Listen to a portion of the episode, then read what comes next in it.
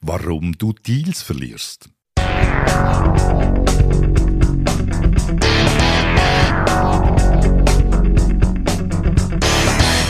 Hallo und herzlich willkommen zum Sales Podcast. Handfeste Tipps für deinen Verkaufserfolg von und mit Dieter Menihardt. Viel Spaß und Happy Selling!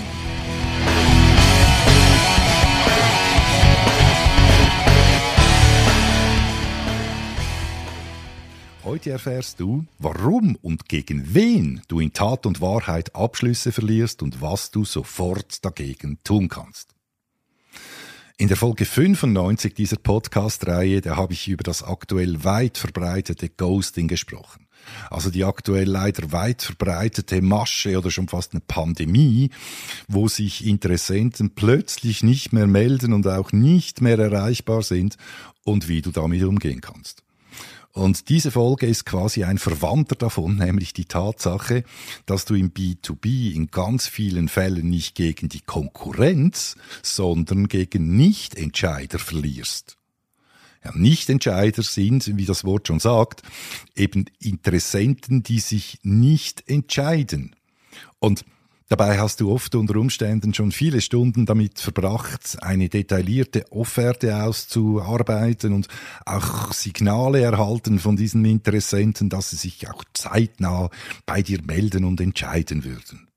Aber eben, du hörst nichts. Und wenn du sie dann tatsächlich erreichst, dann bekommst du Absagen wie zum Beispiel, ja, wir haben uns noch nicht entschieden oder wir müssen zuerst mal die Reorganisation abwarten oder ähnliche Ausreden oder ganz ehrlich gesagt vielfach auch Lügen, aber so oder so, es macht das Ganze nicht besser.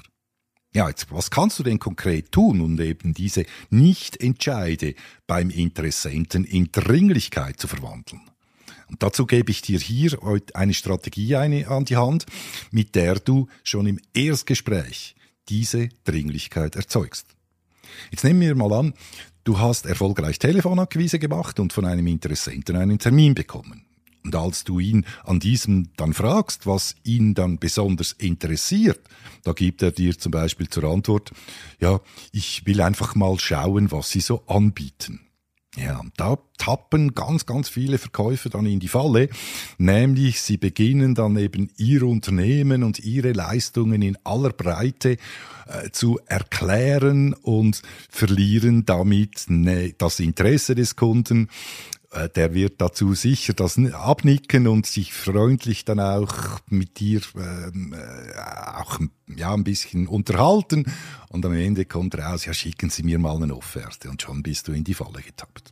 Also, wie kannst du das verhindern? Wie kannst du eben diese Dringlichkeit erzeugen, die so wichtig ist beim Gegenüber, damit auch tatsächlich was passiert und du auch zu einem Abschluss kommst? Und da gibt es eine Technik und diese Technik, die ist aus der Spin-Selling-Methodik entstanden. Spin-Selling ist eine Verkaufstechnik, die sich damit befasst, wie du Menschen und, und auch Kunden eben dazu bringst, sich mit den Herausforderungen, die sie haben, äh, zu befassen und dann eben auch ins Handeln zu bringen.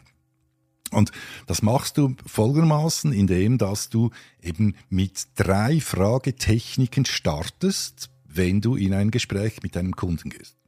Also, beginnen wir gleich mit der ersten Frage, nämlich der sogenannten Situationsfrage. Und hier ein paar Beispiele dazu. Ich habe in Ihrem Geschäftsbericht gelesen, äh, Herr Kunde, dass Ihr Unternehmen weltweit weiter wachsen will. Jetzt, welche Strategie verfolgen Sie denn genau, um diese Ziele auch zu erreichen? Oder wie, Herr Kunde, entwickelt sich Ihr Markt jetzt generell nach dieser Pandemiezeit? Oder zum Beispiel einfach auch, ja, wie lösen Sie denn XY heute? Hm? Und so weiter und so fort. Jetzt, Wichtig dabei ist, dass du nicht zu viele dieser Situationsfragen stellst, dass sich daraus sonst eine einseitige Antwortspirale äh, entwickelt und Wichtig dabei ist, dass du nicht zu viele solche Situationsfragen stellst, weil sich daraus sonst ein einseitiges Frage-Antwort-Spiel entwickelt und darauf, darauf hat kein Kunde wirklich Lust. Also bereite dich dafür gezielt mit drei bis vier Fragen vor, statt eben wie ein Batteriehuhn Fragen zu legen. Und dafür musst du dich eben vor dem Gespräch mit einer guten Recherche zum Unternehmen, deren Ziele und möglichen Herausforderungen befassen, um dann auch eben gezielte Situationsfragen stellen zu können. Und das zeigt ja auch deinem Gegenüber, dass du dich professionell vorbereitet hast auf dieses Gespräch. Und ja, jetzt mal ehrlich, welcher Kunde schätzt das nicht? Jetzt kommen wir zu den Problemfragen.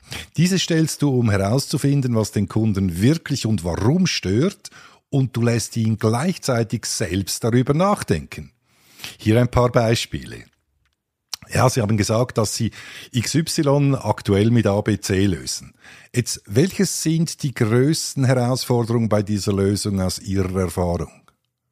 Oder von vielen unseren Kunden, welche diese Lösung früher ebenfalls eingesetzt haben, die haben uns darüber berichtet, dass diese eben viel Zeit gekostet hat und Mitarbeiter auch damit unzufrieden waren, weil die Bedienung nicht ganz so einfach war. Ja, wie sind denn da Ihre Erfahrungen? Ja, Jetzt für eine gezielte Vertiefung dieser Problemfragen kannst du auch die folgenden W-Fragen einsetzen. Also, wo tritt es denn auf? Wie oft tritt es auf? Wann hat es angefangen? Was sind die Ursachen dafür? Und wer ist davon besonders betroffen? Voilà. Und jetzt kommen wir zum nächsten Schritt zu den Auswirkungsfragen. Und bei diesen Auswirkungsfragen, da geht es darum, dem Gesprächspartner vor Augen zu führen, was passiert, wenn er oder sie eben nicht handelt. Und Auswirkungsfragen, die sind wirklich sehr mächtig. Und die wurden in der vorher genannten Studie auch als die Fragen identifiziert, die weltweit die erfolgreichsten Sales stellen, um dem Gesprächspartner die Dringlichkeit bewusst zu machen und ebenso auch zum Abschluss zu kommen. Hier ein paar Beispiele dazu. Ja, welche Probleme entstehen denn für Ihre Mitarbeiterinnen, wenn Sie mit der aktuellen Lösung, Lösung weiterarbeiten müssten? Oder welche Auswirkungen hat dies auf die Erreichung der von Ihnen vorher genannten Ziele? Oder wie könnte sich das aktuelle Problem konkret auf die gewünschte Produktivitätssteigerung auswirken? Wie bei den Problemfragen musst du auch bei den Auswirkungsfragen, vielleicht Präzisierungsfragen hinten nachschieben, um eben wirklich auch die Dringlichkeit herauszuschälen, dass das Gegenüber die auch wirklich erkennt. So, jetzt. Wichtig ist, dass du bei diesem Ablauf auch wirklich strikt bleibst und dem befolgst. Und besonders bei den Problem- und Auswirkungsfragen ergänzende Präzisierungsfragen stellst, weil damit bekommst du nicht nur mehr Futter für deine folgende Argumentation, sondern das Gegenüber wird sich auch selbst bewusst, dass er oder sie eben ein echtes Problem hat und jetzt handeln muss, weil sonst seine oder ihre Ziele in Gefahr sind. Voilà, das ist die Spielmethode, welche die weltweit besten Sales auch erfolgreich anwenden, um bei ihren Interessenten echte Dringlichkeit zu erzeugen und diese ins Handeln zu bringen. Und ja, wenn es ausnahmsweise mal nicht klappt und dein Gegenüber eben partout keine Herausforderung erkennen will, die er lösen sollte, ja, ich kann dich beruhigen. Das wird in den allerwenigsten Fällen so sein, vorausgesetzt, du hältst dich auch an diese Technik wie ein Handwerker an seine Werkzeuge.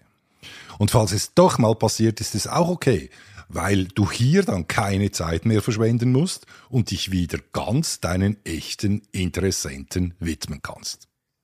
Also, in diesem Sinne wünsche ich dir alles, alles Gute, viel Erfolg und Happy Selling bei Anwendung der Spin-Methode, um die Dringlichkeit bei deinen Kunden zu erzeugen, die du willst. Alles Gute, dein Dieter Menihardt.